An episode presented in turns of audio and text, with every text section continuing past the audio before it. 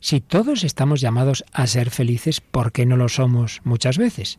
Hoy sacamos algunas conclusiones prácticas de nuestro recorrido por la felicidad. ¿Nos acompañas?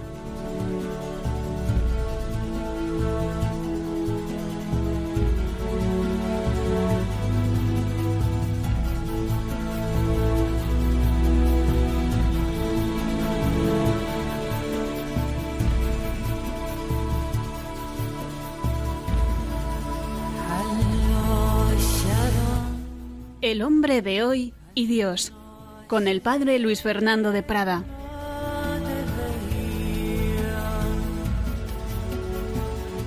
Un cordialísimo saludo, querida familia de Radio María, aquí ya casi tocando la Navidad en este 22 de diciembre, en este día de la lotería, en este día en que mucha gente se ve, se cree muy feliz. Vamos a hablar de esa verdadera felicidad. acompañan aquí dos mujeres felices. Mónica del Álamo, ¿qué tal, Mónica? Hola, padre, muy bien. ¿Te ha tocado la lotería? Bueno, no me ha tocado esa lotería, pero me ha tocado la de la felicidad. Ah, hombre, esa es la buena, esa es la buena, la felicidad honda y profunda de la que vamos a hablar. Y Paloma Niño, siempre sonriente, buenas, ¿qué tal? Muy bien, padre Luis Fernando, un saludo a todos los oyentes. A ti también te ha tocado la buena, la buena. A mí la buena, la buena también. claro que sí, porque como hoy vamos a recopilar, estamos ya acabando este largo recorrido que hemos hecho por este tema de la felicidad no sé si será el último, yo creía que era el último, pero luego cuando he visto las cosas que tenemos que hablar, digo, ay madre, que me parece que todavía otro más. Pero bueno, vamos avanzando en este tema tan bonito, tan importante. Y este día, como digo, en que mucha gente está dando botes de alegría por esa lotería que está bien, o no decimos que esté mal, ojalá nos hubiera tocado aquí, pero no está ahí, no está ahí la cosa. Vamos a, a ir recopilando y a ir concretando lo que hemos hablado en estos meses pasados sobre la auténtica felicidad. Y por supuesto en comunión con nuestros oyentes y escritores de mensajes. Mónica, a ver cuáles has seleccionado hoy de lo que tenemos por Facebook, Twitter, etcétera. Como siempre tenemos muchos, pero destacamos el de María del Pilar López, que dice que aunque todo se vea oscuro fuera, en el interior siempre brilla la luz si te sientes amado por Dios. Es que pusimos una frase muy bonita en la semana pasada del diario de Green, que dice algo así, ¿no? Aunque todo sea oscuro, qué felicidad sabernos amados por la luz y por el amor. Así que se ve que le ha gustado este mensaje a Pilar. Y luego Águeda Vera que dice que el mundo, nos recuerda que el mundo necesita el amor de Dios, que también vincula con esta felicidad. Claro que sí. Pues hoy, en esta recopilación y síntesis que empezamos el día pasado de los temas que hemos ido tratando en este recorrido de la felicidad, tendremos, vamos a tener como guía un libro famoso que se extendió muchísimo. Su autor ya murió, el padre jesuita Narciso Irala. El título puede chocar un poquito, es Control Cerebral y Emocional, pero es una especie de manual práctico de felicidad. Eh, uniendo un poco lo, lo, psicológico, lo psicofísico incluso, incluso y lo espiritual y ha hecho mucho bien a muchas personas, pues vamos a tomar de ahí un poco la guía fundamental para la síntesis que estamos haciendo de este tema. Pero también, como siempre, traeremos música. Hoy una famosa canción, ¿verdad, Mónica? Sí, la canción de El hombre del piano, de Ana Belén. Y luego traemos otra que se llama You Belong to Me, de Grey Holiday. Y alguna cosilla más por ahí. Bueno, y luego un, un fragmento precioso, bueno, precisamente el, lo último que aparece en una película maravillosa que alguna vez también hemos usado, pero que hoy en esta síntesis de la felicidad nos viene al pelo. La vida es bella. La vida es bella, ese fragmento final que es difícil ver sin emocionarse. Pues vamos adelante con esta edición 183 del hombre de Dios en este día de la lotería, que nos toque la mejor lotería, la lotería de la alegría honda profunda, la lotería de la felicidad.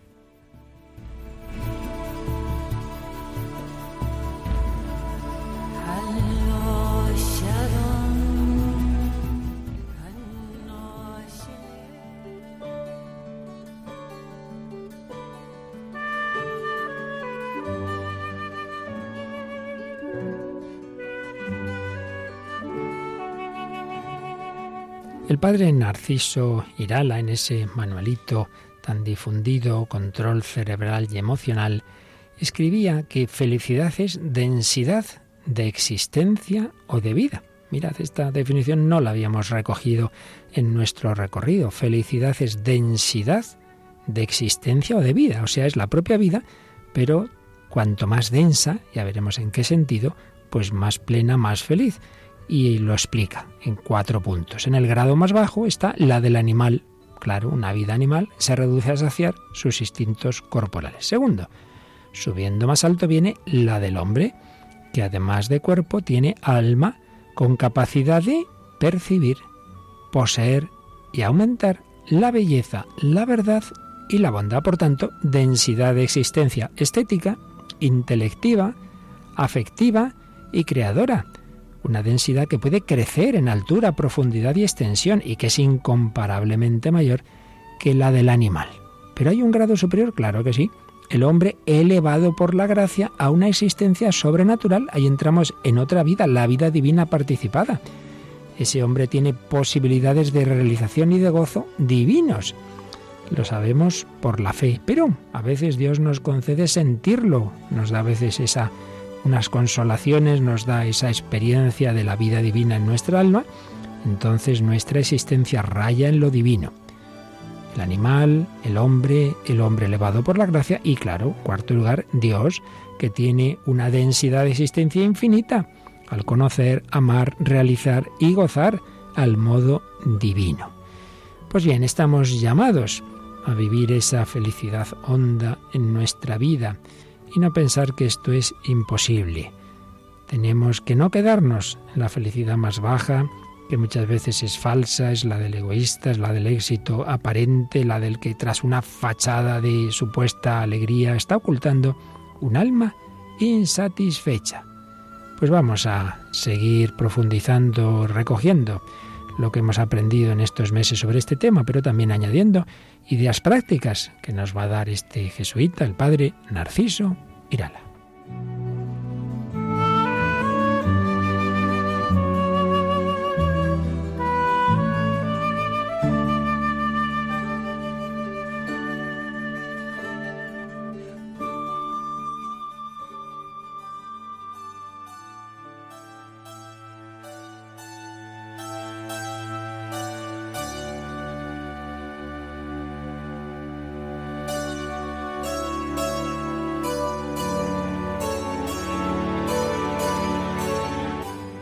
Pero antes de recoger esas enseñanzas prácticas de este padre jesuita que profundizó en temas psicológicos, vamos a acabar la síntesis que estábamos haciendo el día pasado de lo que aquí habíamos tratado. Estuvimos viendo cómo la felicidad tiene un componente objetivo, tenemos que la necesidad de encontrar los verdaderos bienes que están allá, más allá de nosotros mismos, esos bienes que llenan al hombre, pero también un componente subjetivo. Y poníamos el ejemplo del agua.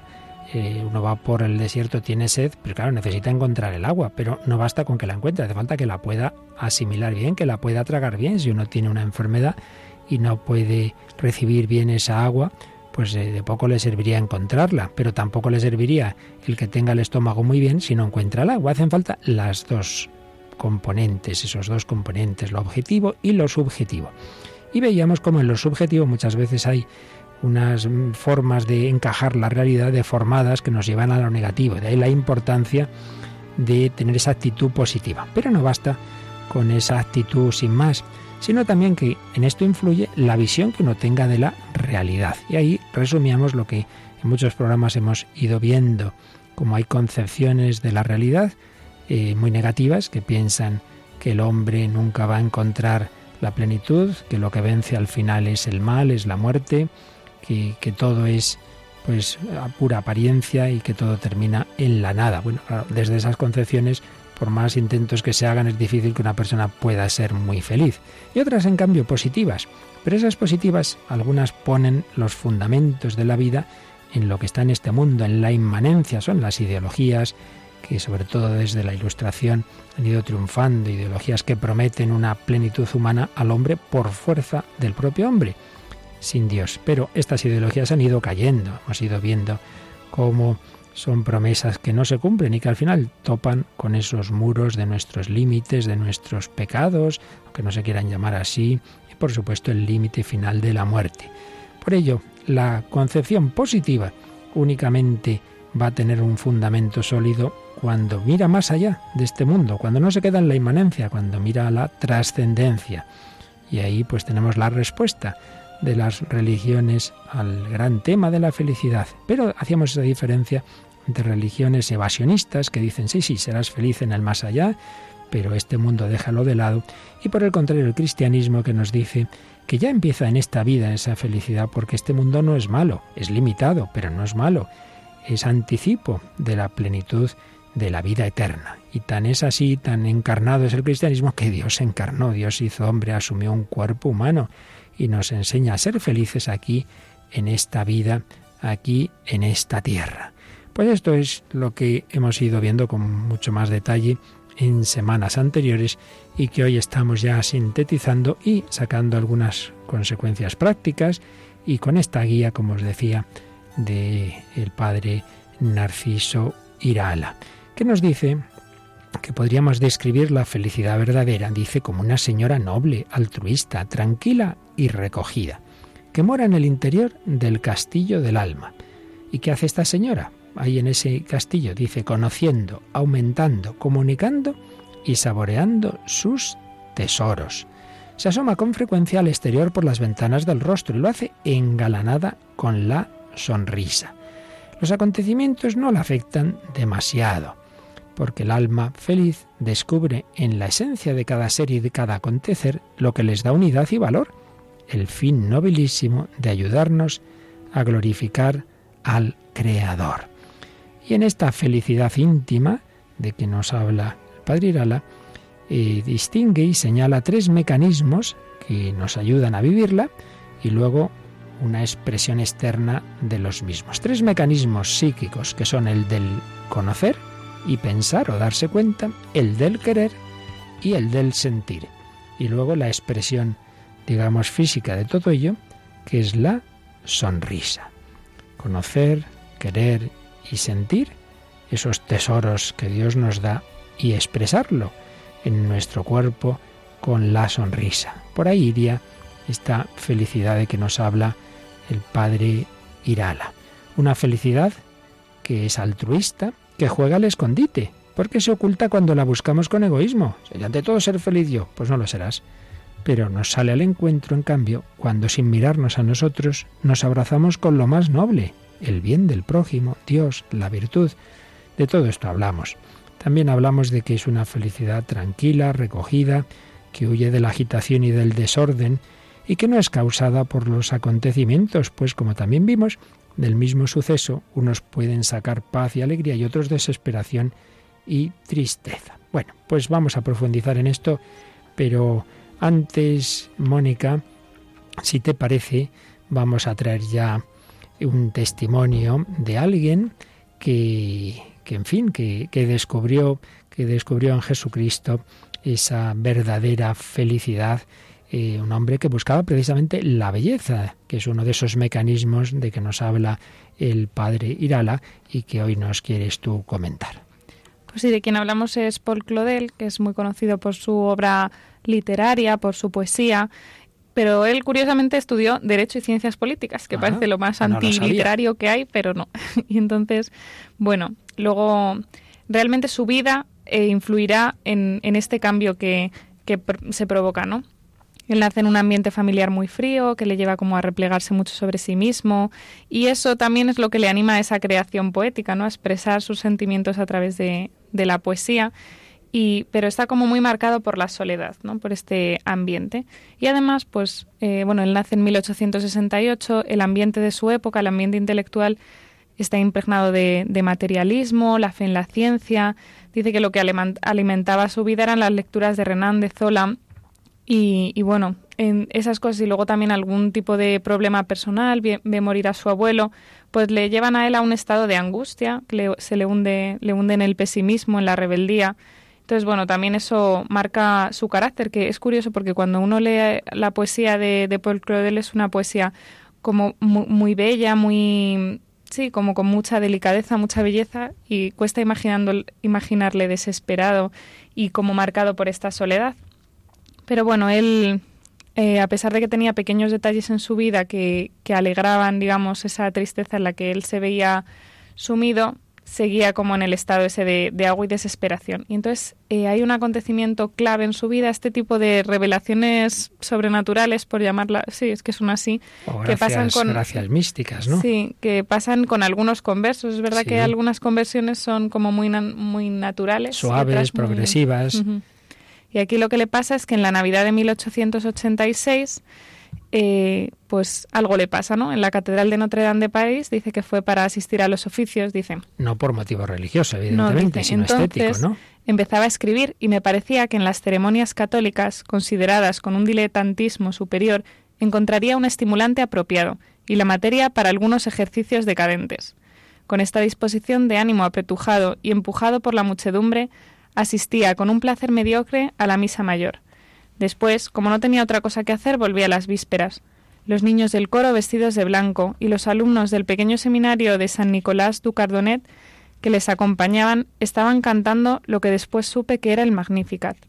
Yo estaba de pie entre la muchedumbre, cerca del segundo pilar a la entrada del coro, a la derecha del lado de la sacristía. Entonces fue cuando se produjo el acontecimiento que ha dominado toda mi vida. En un instante mi corazón fue tocado y creí, Creí con tal fuerza de adhesión, con tal agitación de todo mi ser, con una convicción tan fuerte, con tal incertidumbre, que no dejaba lugar a ninguna clase de duda, que después todos los libros, todos los razonamientos, todos los avatares de mi agitada vida no ha podido sacudir mi fe, ni a decir verdad tocarla. De repente tuve el sentimiento desgarrador de la inocencia, de la eterna infancia de Dios, de una verdadera revelación inefable, al intentar, como he hecho muchas veces, reconstruir los minutos que siguieron a ese instante extraordinario, encuentro los siguientes elementos, que sin embargo formaban un único destello, una única arma, de la que la providencia se servía para alcanzar finalmente el corazón de un pobre niño desesperado. Y entonces es muy curioso como el pensamiento que tiene él que dice, qué feliz es la gente que cree. Si fuera verdad, es verdad, Dios existe, está ahí. Es alguien, es un ser tan personal como yo me ama y me llama. Y dice, las lágrimas y los sollozos acudieron a mí y el canto tan tierno del adeste aumentaba mi emoción. ¿No o sea, que hay un momento que dice ahí, si yo creyera como estos, y en eso recibe esa gracia de la fe, y dice, sí, sí, sí, sí, Dios existe. Sí, además, eso, buscando un poco el ambiente de la música, el ambiente de la celebración, pero también con cierto escepticismo, con cierto rechazo. Y es, es curioso porque, bueno, su conversión la verdad él dice que, que, lo curioso es que sus convicciones filosóficas permanecían intactas. O sea, mm. que él, todo, digamos, su argumento, su, su edificio interior de razonamiento es que él veía que no eran compatibles con eso, Dios no las había tocado. Dios solo, como digamos, había conmovido tremendamente su espíritu y, y revelarle, y le había revelado directamente la verdad, o sea, con una gracia muy especial. Sí, esto fíjate que que hay este tipo de conversiones místicas, he, he leído casos de, distintos. Por un lado, André Frossard, que es una experiencia mística total, ese Dios le cambia la mentalidad en un momento. Pero por Claudel, propio también Vittorio Mesori, en cierto modo también García Morente, les ocurre esto, que tienen la certeza, digamos, en el corazón de que es verdad la fe católica, pero a la vez siguen teniendo todo lo que pensaban antes ahí. Dicen, vaya lío, ¿cómo conjugo? Pues la fe con lo que yo creía que es la razón. Entonces tienen que hacer todo un esfuerzo de, razonar esa fe y de darse cuenta de que, claro, lo que pensaban eran cosas muy equivocadas, que no son la verdadera razón. No hay contradicción entre razón y fe, pero tienen que hacer ese esfuerzo, ese esfuerzo de, repensar todo lo que habían metido antes en su cabeza. Sí, la verdad es que él tiene luego una, una lucha muy dura, como, como dices, padre. Pero bueno, él, la verdad es que cuando describe esta conversión, que ya vemos que es como con mucha belleza, porque está redactada por él tal cual es, y luego eh, con respecto a esto dice, pero en fin, en esa, la misma noche de ese memorable día de Navidad, después de regresar a mi casa por las calles lluviosas, que me parecían ahora tan extrañas, tomé una Biblia protestante que una amiga alemana había regalado en cierta ocasión a mi hermana Camille. Por primera vez escuché el acento de esa voz tan dulce y a la vez tan inflexible de la Sagrada Escritura, que ya nunca ha dejado de resonar en mi corazón y explica ¿no? que él solo conocía por, por Renan la historia de Jesús, que se había fiado de esa palabra y dice que eh, hasta ignoraba que se hubiera declarado hijo de Dios Jesús, ¿no? Decía cada palabra, cada línea desmentía con una majestuosa simplicidad las impúdicas afirmaciones del apóstata y me abrían los ojos. Cierto, lo reconocía con el centurión. Sí, Jesús era el Hijo de Dios. Era a mí, a Paul, entre todos, a quien se dirigía y prometía su amor. Como realmente eso acepta toda esa esa revelación pues muy personalmente, ¿no? Diciendo, pues esta escritura tiene que ver con mi vida, no es solo, bueno, lo que leo y más o menos me lo creo.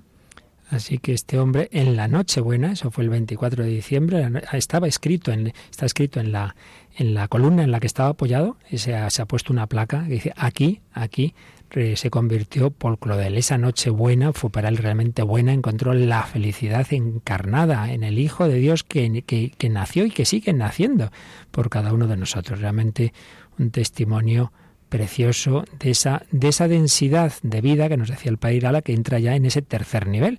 No simplemente una vida humana eh, a nivel psicológico, sino vida divina, vida sobrenatural.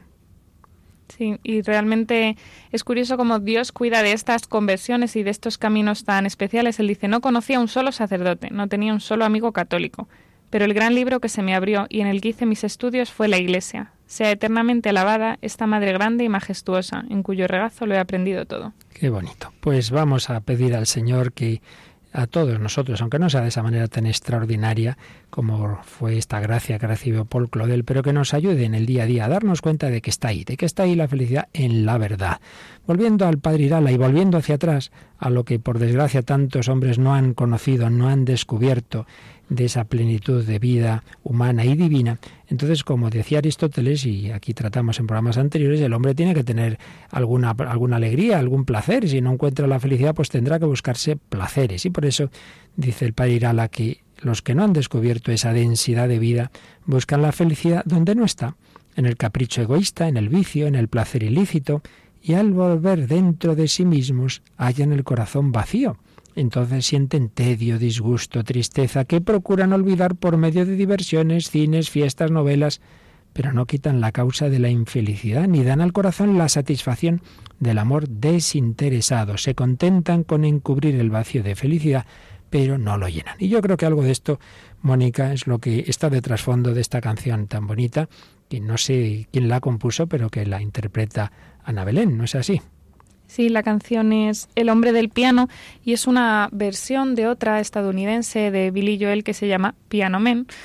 Y, y, sí, está, bueno, Ana Belén es una, una, cantante y actriz española y que es una de las figuras más destacadas de, del mundo del espectáculo eh, de habla hispana. Y aquí tenemos esta canción, El hombre del piano, que la versión, la, vamos, eh, la primera vez que se canta es en 1980. Bueno, pues vamos a escucharla.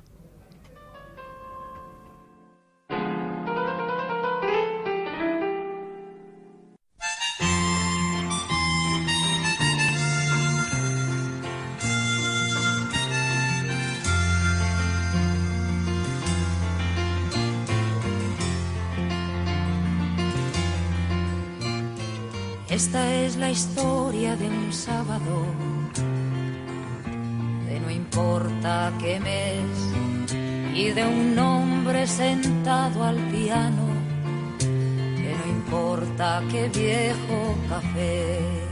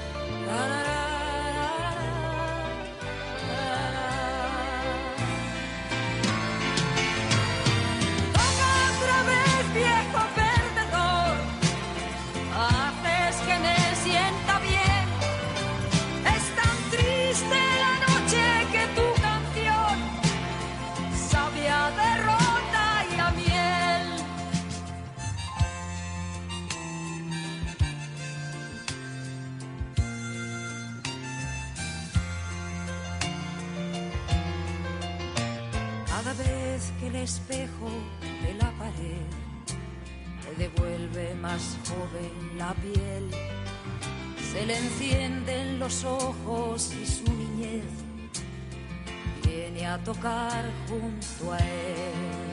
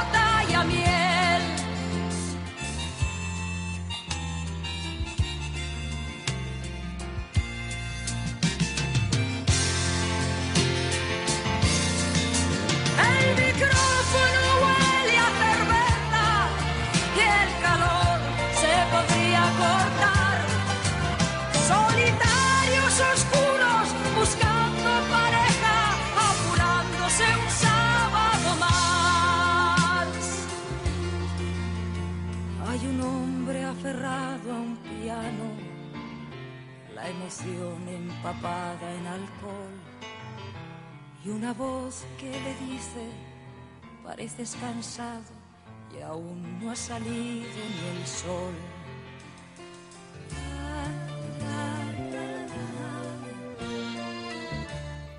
Hay un hombre aferrado a un piano, la emoción empapada en alcohol y una voz que le dice, pareces cansado. Muchos no han encontrado esa auténtica felicidad, esa plenitud de vida. Tienen que aferrarse al alcohol, tienen que buscar algo que les consuele, que les anime. Paul Claudel lo descubrió en una noche, pero no en una noche de bebida, sino en una noche buena en la que Jesús habló a su corazón.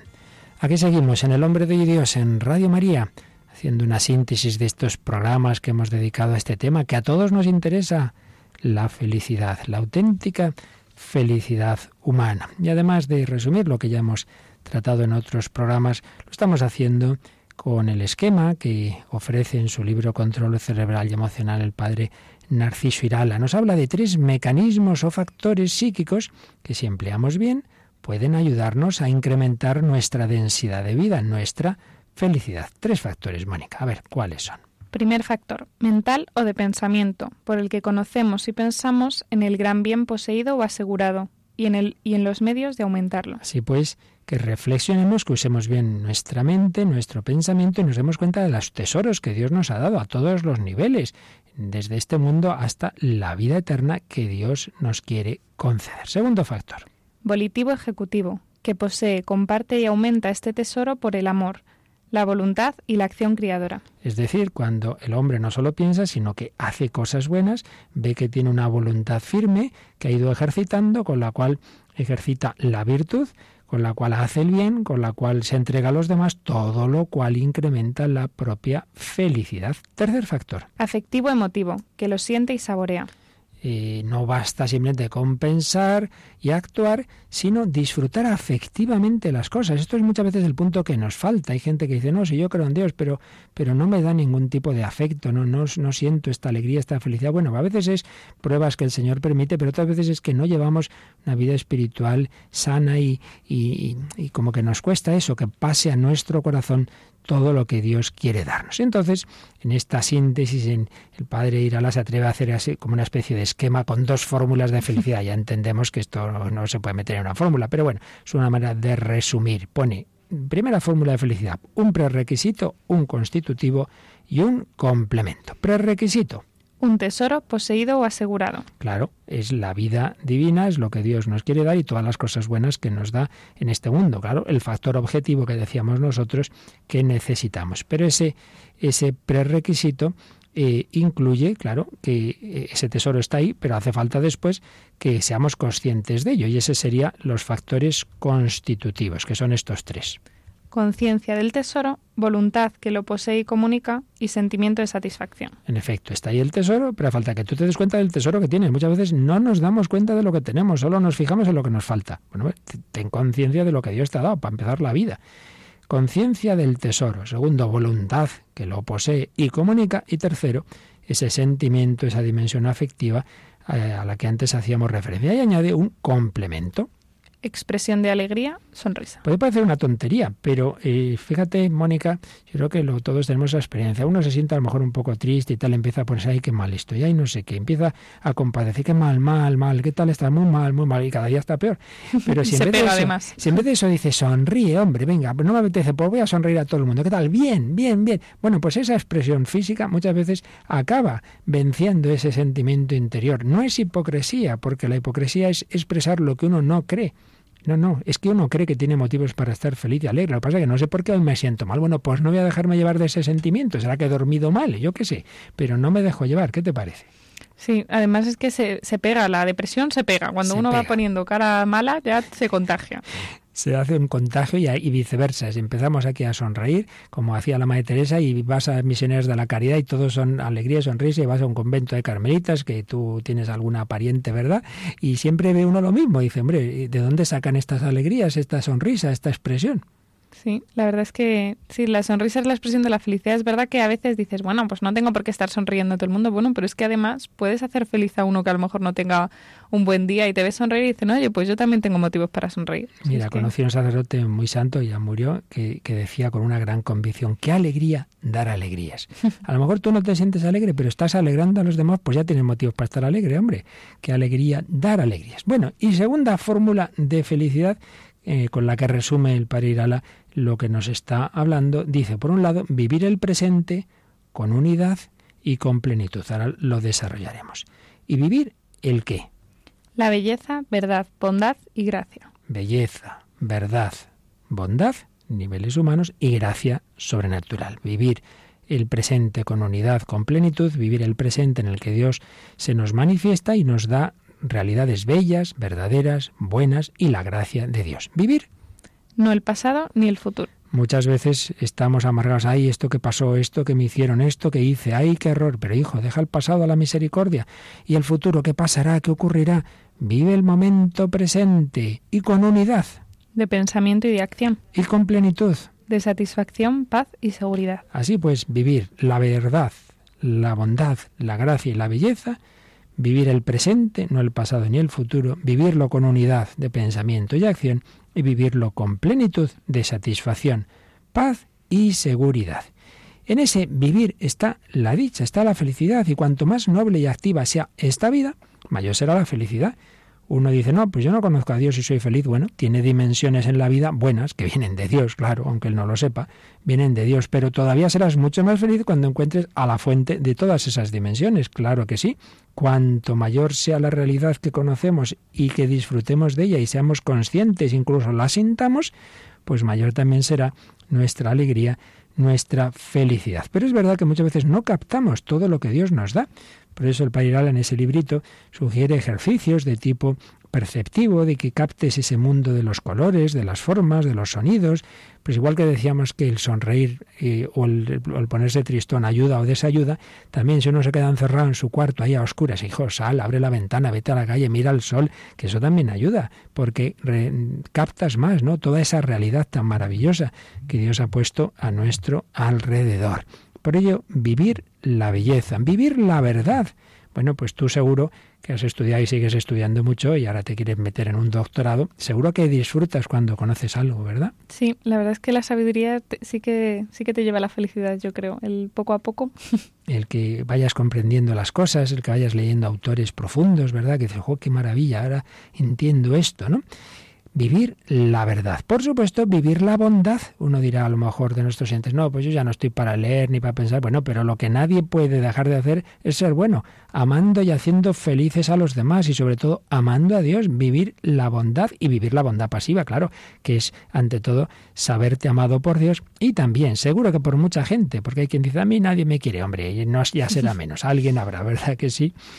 Y entonces, pues mm, desde esas dimensiones de verdad, de bondad, de belleza, abrirnos a esa dimensión superior que nos da la fe, que es la gracia de Dios. Y todo ello, como decíamos, en el momento presente, porque muchas veces sufrimos porque estamos en el pasado o estamos en el futuro. Siempre hay que recordar ese principio tan sabio, el pasado a la misericordia, el futuro a la confianza y el presente, que es lo único que está en nuestras manos, al amor. El pasado a la misericordia, no des más vueltas, me equivoqué, hice mal, ya está.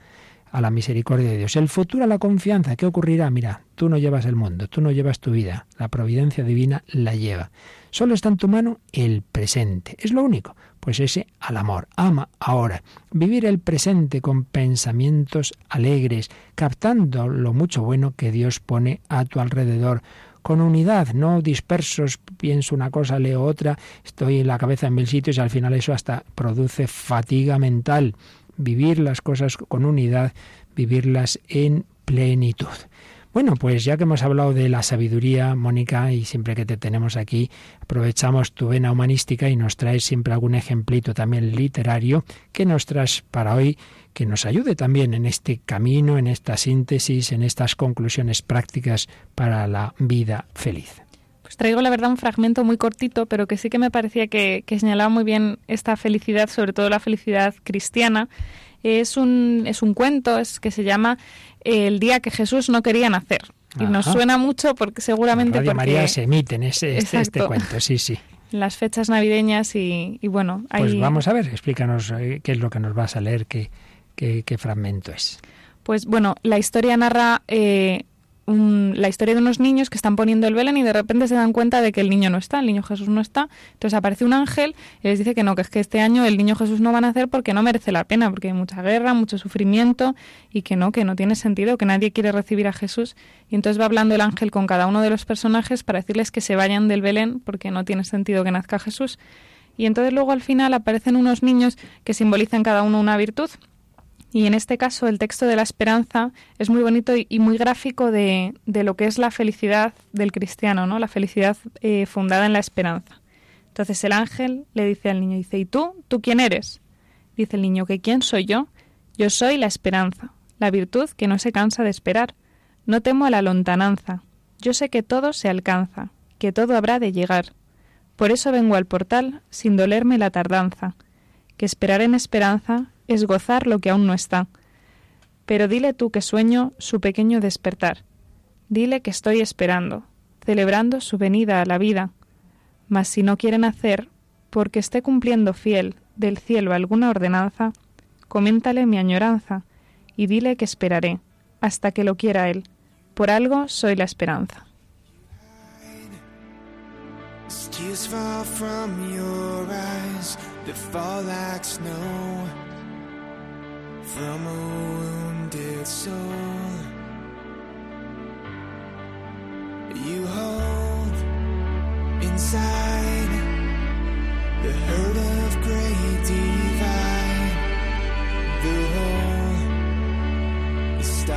Un precioso texto que ahora nos comentas un poquito, Mónica, pero también dinos qué es lo que está sonando de fondo. Pues está sonando una canción de Grey Holiday que se llama You Belong to Me y es una canción muy bonita puesta en boca de Dios, como Dios que se dirige al hombre y le dice que a pesar de su sufrimiento, de la situación en la que se encuentre, pues que al fin y al cabo Él le pertenece, ¿no? Que el hombre pertenece a Dios, que nosotros le pertenecemos. Yo to me, tú me perteneces, soy de otro, soy de Dios, soy de alguien que me ama.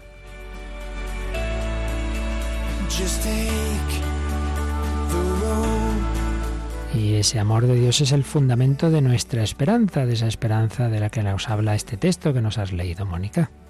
Sí, que señala ¿no? que la virtud no se cansa, la virtud de la esperanza no se cansa de esperar, esa virtud, esa felicidad que está puesta en Dios y por eso no se cansa. Dice que no teme a la lontananza, que no teme a lo que parece que va a llegar, porque espera, espera en Dios, confía, no le duele la tardanza, dice que aún así anhela, ¿no? La esperanza no es una espera así, digamos, de que no tiene nada que hacer, sino que, anhela el despertar del niño, que anhela la felicidad y que tiene añoranza también, pero al final dice que esperaré hasta que lo quiera él. Por algo soy la esperanza.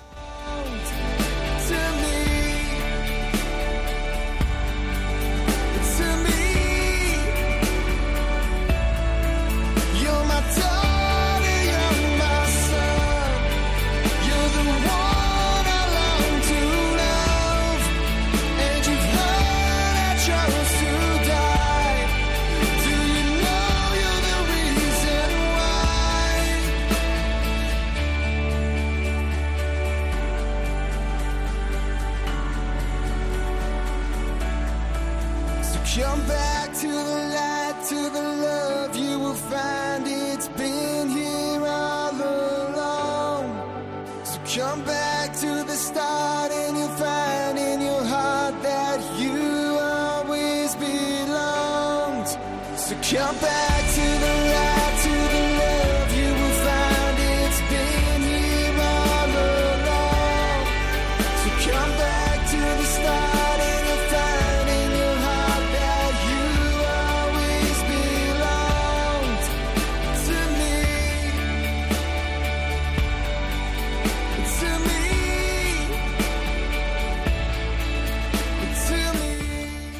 Me. Perteneces, somos de Dios, el que es la fuente de toda plenitud, de toda felicidad, que nos la da a participar por la verdad, por la bondad, por la belleza, por la gracia que quiere comunicar a nuestras almas y a nuestros cuerpos. Estamos llamados a disfrutar de Dios también corporalmente cuando resucitemos y aquí en esta vida, en esta vida en la que todo está unido y en la que es verdad, está el dolor, está el límite, pero Jesucristo nos ha dado ese ejemplo de vida humana en la que ha estado el dolor y el límite y la pobreza desde el primer momento, desde su encarnación, desde su nacimiento en la calle, en un pesebre, hasta morir en una cruz. Pero el hombre más feliz de la historia, cómo no, porque su alma llena de Dios, porque su persona es la persona divina que quiere llenar nuestros corazones. Saber ser feliz. Estamos concluyendo estos programas sobre la felicidad y nos decía el padre Narciso Irala que tenemos que ser conscientes de lo mucho que Dios nos da y disfrutar de ello con nuestro entendimiento, con nuestra voluntad, con nuestra afectividad, recibir esa gracia de Dios y no quedarnos en esos aspectos negativos que están ahí, es verdad. Tratamos ya mucho de esto, del dolor, como el dolor, como el sufrimiento no pueden, no deben quitarnos esa felicidad profunda, podrán quitarnos en un momento dado esa alegría más superficial, pero no la paz honda del corazón, porque desde la fe y no solo desde la fe, como también vimos, incluso humanamente, tiene aspectos positivos el dolor. Tenemos que fijarnos en esos aspectos positivos. ¿Qué más consejos nos da el padre Irala? Pues mirad, eh, da estas sugerencias, cada una de ellas, claro, sería para ver con más calma, pero aquí lo hacemos a modo de síntesis. Por un lado, es muy importante, sobre todo si uno está en un momento malo, practicar la catarsis o desahogo afectivo, es decir, hablar con una persona con la que uno tenga confianza. Para uno será el psicólogo, para otro será el confesor, el sacerdote, un amigo íntimo, pero desde luego no puede uno tragarse las cosas. Los actos morales en particular que pesan sobre la conciencia, esto que hice, o dudas o indecisiones, temores y tristezas que nos dominan, el hablarlo no con todo el mundo, que eso sería malo, pero sí con alguien que con quien podamos desahogarnos. Esto es muy importante y muy práctico para una vida en paz y serenidad. Segundo, como ya hemos mencionado antes, vivir el presente, que es fuente de alegría, fuente de alegría. Haz lo que haces, vida consciente, obrar conscientemente, y eso ayuda mucho a no dejarse dominar por temores, angustias, tristezas que están por ahí debajo, que están por el inconsciente descontrolado. También para ello, tercer consejo, ayudan las concentraciones voluntarias, porque repito, muchas veces tenemos en el inconsciente malas experiencias que nos llevan a pensamientos negativos, que nos llevan a la tristeza, pues de eso nada. Y para ello ayuda mucho el que eh, eso nos concentremos en lo que tenemos a nuestro alrededor, en las cosas buenas, y así no dejemos al inconsciente estarnos dando la lata. Y también cuando nos vengan pensamientos negativos, que a todos nos vienen, es que esto es un desastre, es que esto no vale para nada, es que yo soy un desastre, es que no sé qué, es que no sé cuántos. No, no, no, no, no. Contraatacar con pensamientos alegres. Dios me ama, nuestra vida tiene sentido. Jesucristo se ha hecho hombre por amor. Él me quiere abrir la puerta del cielo. Valgo infinito a los ojos de Dios. Valgo la sangre de Cristo. A repetirnos pensamientos que contrarresten esos otros negativos que muchas veces se nos meten, sobre todo cuando estamos en esa fase ceniza, negativa pensamientos, concentraciones voluntarias, pero también cuarto, actos volitivos con mi voluntad, querer el sentimiento contrario. Antes decíamos sonreír aunque no te apetezca, salir aunque te quieras quedar en casa. Yo quiero estar animado, tranquilo y amable. Pues pon los medios, piensa, habla y obra como si, como si sintieses eso. No es hipocresía, porque es lo que tú estás convencido que deberías sentir en base a la auténtica realidad, a la auténtica realidad. Otro consejo, moderar los deseos y aspiraciones en los límites de lo razonable. Claro, si uno para ser feliz pretende pues que todo le salga maravillosamente bien y la mejor carrera y, y tal persona y tal otra que yo, bueno, hombre, es que seamos, como dice un salmo, pues como un niño que no tengo esas aspiraciones de como si yo fuera, solo seré feliz si consigo lo que ha conseguido el hombre más rico del mundo. Hombre, eh, por ahí iríamos mal. Y luego, superar la afectividad negativa y deprimente con otra positiva, sublime y ennoblecedora. ¿Cómo? Pues con el amor a un ideal, con el amor a Dios, con el amor a las almas, con el amor al cielo. Los grandes ideales son los que nos sacan de nosotros mismos, lo que llamaría Víctor Frankl la autotrascendencia. Y estos ideales, estas realidades sublimes, hacen que relativicemos nuestras pequeñas historias, nuestros problemas, caigan por tierra todos los temores, tristezas y fobias. Una felicidad que no está divorciada del sacrificio en esta vida, no, no. Es feliz esa madre que se sacrifica por sus hijos por amor mil ideas, miles de consejos, todos ellos se pueden resumir en, en todas estas, estas líneas que nos está diciendo aquí el padre Irala y que en definitiva nos quieren llevar a una felicidad que nos llega por cuatro vías, la estética, la intelectiva, la volitiva y la afectiva. La vida es bella, la estética, percibir, recibir la belleza por la sensación consciente y sublime, la intelectiva, cuando poseemos la verdad por la certeza, cuando la vamos conociendo, cuando nos sabemos concentrar, la volitiva, cuando mi voluntad firme y constante actúa conforme a los valores verdaderos y conforme a las virtudes. Ya veíamos en su día que Aristóteles pone por ahí el camino de la felicidad en la virtud y la afectiva, al sentir la bondad propia irradiando en los demás y la bondad de los demás volcándose sobre nosotros y por supuesto, ante todo, la bondad y el amor de Dios. Todo ello vivido en unidad y plenitud, vivido en el momento presente.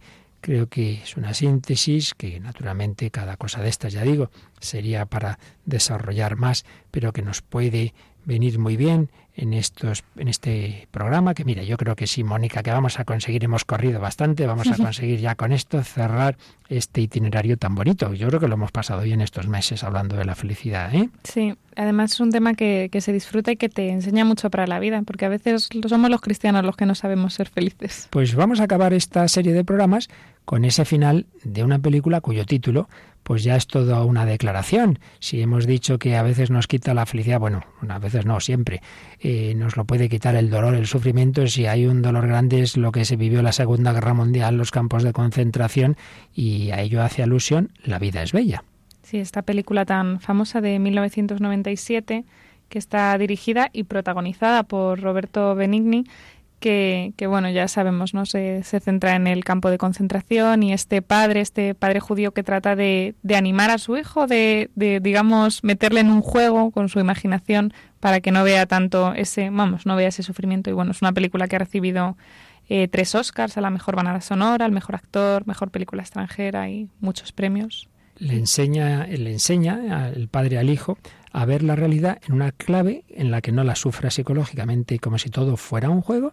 Y eso es lo que hace Jesucristo con nosotros. Dice, no, no, no te quedes en que ha pasado esto, lo otro. Mira, si esto es todo muy pequeño, muy relativo comparado con lo que te espera, comparado no con la liberación del campo de concentración, sino con la vida eterna. Pues vamos a escuchar la escena final en la que ha muerto el padre, pero el niño se encuentra con su madre y oímos ese grito de victoria final.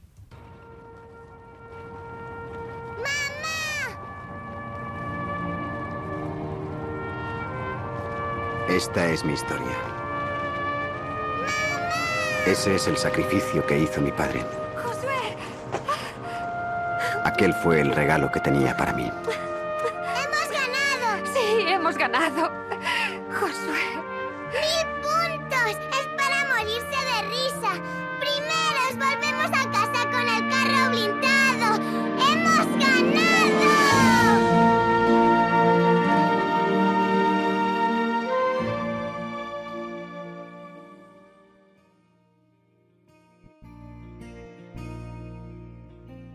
Hemos ganado, le dice el niño a su madre, Y algo así nos dirá la Virgen María al final de la vida, si la hemos vivido, si la hemos sufrido, si la hemos entregado con ella, con Jesucristo. Hemos ganado. Jesucristo nos abre la puerta del cielo. Él entró en nuestra vida, entró por un pesebre, se hizo hombre para enseñarnos a vivir misterios gozosos y dolorosos desde la luz, desde la fe de los luminosos, para llegar a los gloriosos. Somos peregrinos con María. Con ella, con este cántico himno de una peregrinación a un santuario mariano, terminamos nuestro programa de hoy. Que nunca había encontrado alguien que como tú me hubiera mirado. Y desde entonces no puedo vivir sin ti. Soy peregrino te vi. Ayúdame a seguir tus pasos, a ser fiel al Señor y contarle a todos que encontré tu amor. Y desde entonces no puedo vivir sin ti. Soy peregrino desde el día que te vi. Ayúdame a seguir tus pasos, ser fiel al Señor y contarle a todos que encontré tu amor.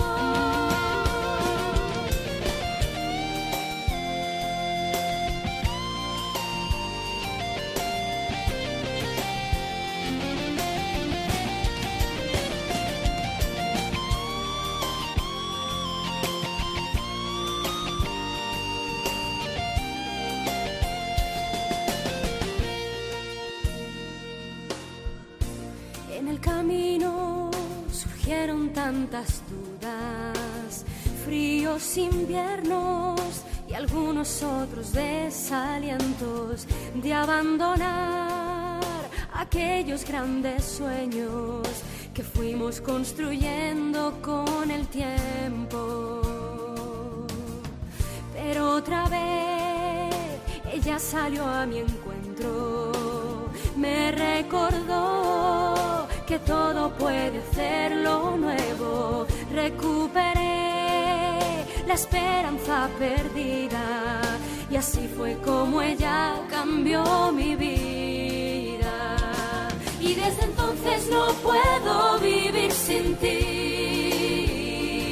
Soy peregrino desde el día que te vi. Cuando en el espejo tranquilo de la conciencia brilla un rayo de sol, un bien poseído o inminente, su reflejo espontáneo es la alegría. Si brilla el sol, el bien infinito, su refracción será la felicidad. La vida debe ser perpetua alegría, alegría de vivir para Dios, de servirle a los prójimos, de salvarle almas, alegría de ser hijos de María, de ser peregrinos con ella hacia el cielo. tus pasos,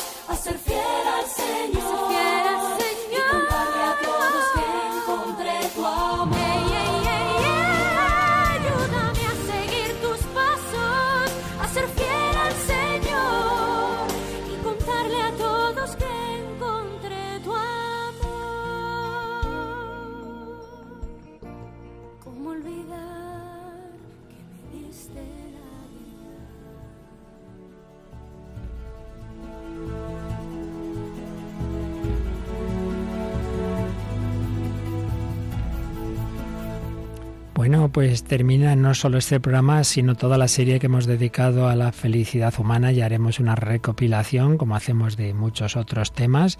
Y os recuerdo, queridos amigos, que seguimos en campaña de Adviento Navidad, que para que pueda seguir habiendo programas como este y tantos otros de Radio María que nos hacen felices, necesitamos la ayuda de todos. Si aún no has hecho tu aportación, no sé a qué esperas. 902, 500, 518. Mónica, tú das tu tiempo, tu trabajo, tu esfuerzo, pero aquí todo el mundo tiene que poner un granito de arena, ¿verdad? Sí, que sí, por supuesto, lo tengo en cuenta. Muy bien, pues nada, vamos a recordar también que pueden seguir escribiéndonos al Facebook.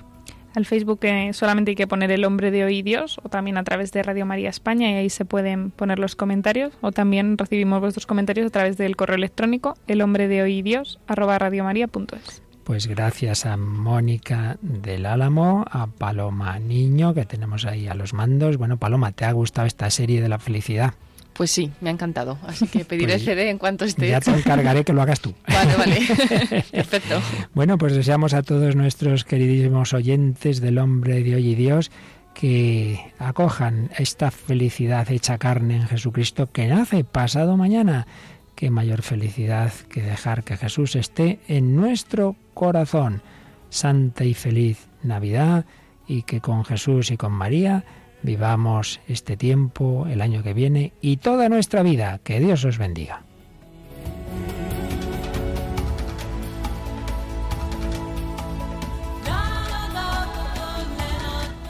Así concluye El hombre de hoy y Dios, un programa dirigido en Radio María por el Padre Luis Fernando de Prada.